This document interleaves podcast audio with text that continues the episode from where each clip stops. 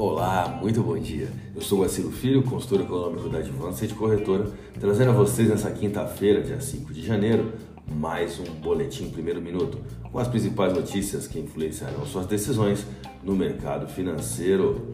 A exemplo do que ocorreu em novembro de 2022, quando os ativos brasileiros reagiram negativamente diante do posicionamento político-fiscal da então futura próxima gestão, a tentativa de se acalmar os ânimos se repetiu na última sessão, com o governo descartando a revisão de reformas, assim como as ações da Petrobras, que ensaiaram uma recuperação, subindo 5% após Prates descartar a intervenção direta dos combustíveis.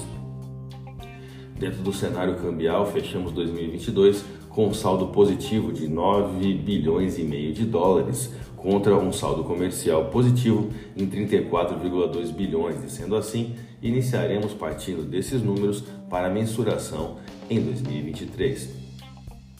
O que pudemos observar nesses dois primeiros dias do ano foi um comportamento dos investidores no qual venderam ações de empresas brasileiras e compraram dólares. E já no pregão de ontem, que seria o terceiro do ano, o desempenho dos ativos brasileiros mostrava alguma acomodação, com o índice Bovespa subindo 1,21% no momento que nós estávamos é, preparando todo esse conteúdo aqui.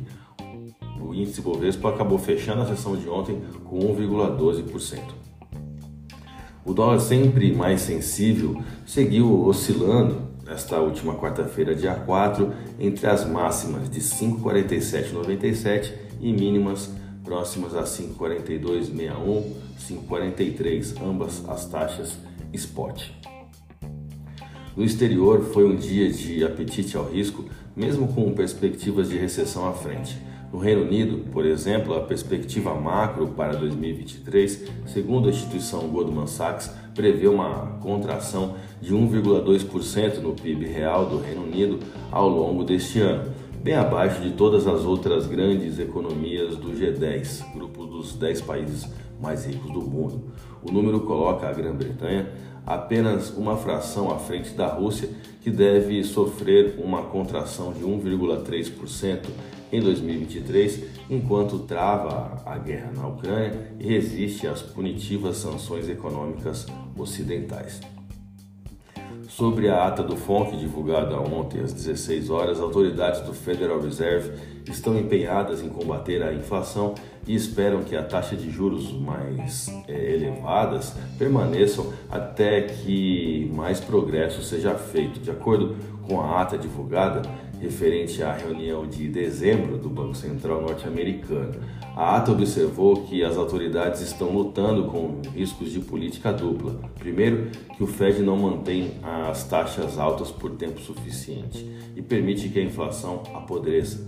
Semelhantemente, a experiência na década de 70 e 2 que o Fed mantém né, também uma política restritiva em vigor por muito tempo e desacelere demais a economia, potencialmente colocando os maiores fardos sobre os grupos mais vulneráveis da população. Como vocês podem observar aqui, a continuidade de uma política monetária agressiva, ou seja, na alta de juros, ela deixa é, qualquer economia numa espécie de sinuca de bico, porque ela pode acelerar o processo de recessão daquela economia, uma vez que essa alta de juros ela deixa o capital, o empréstimo mais caro e acaba inibindo demais é, o crescimento econômico. Então é uma linha muito estreita, é, é muito difícil de se encontrar um ponto de equilíbrio dentro dessa atual política, não só dos Estados Unidos, mas eu diria de boa parte das principais economias, isso vale também para a Europa, para a China né? e até para o Japão, que também está discutindo a possibilidade de começar a aumentar os juros por lá. Bom, vamos aos gráficos, eu vou começar pelo dólar. Dentro de uma sessão onde o mercado esboçou um certo respiro em parte da pressão compradora, o suporte de 5,4372 vira um alvo ou um ponto de disputa entre vendedores e compradores. Esse atual suporte, que até terça-feira, dia 3, foi uma resistência, mantém a paridade dentro de um canal de alta diário formado há oito dias. O volume de negócios na última sessão voltou a subir, foi de 173 bilhões de reais em contratos futuros de dólar negociados na bolsa brasileira, o que representou uma baixa no dólar à vista de 0,89% com taxa spot de 5,4312. Vamos ao euro. O Lindo Doji, que expôs toda a indecisão na paridade por boa parte da sessão de ontem, após quatro pregões de ganhos para o euro frente à divisa brasileira, sofre agora com a indecisão na curva de juros e política fiscal doméstica. Tecnicamente, o teste está visível pelo gráfico intraday dessa paridade na taxa spot de 57487. A moeda da zona do euro fechou a última sessão com desvalorização de 0,36% e taxa spot de 5,7590. A minha dica, você já sabe, siga nossos boletins para ficar sempre conectado. As principais notícias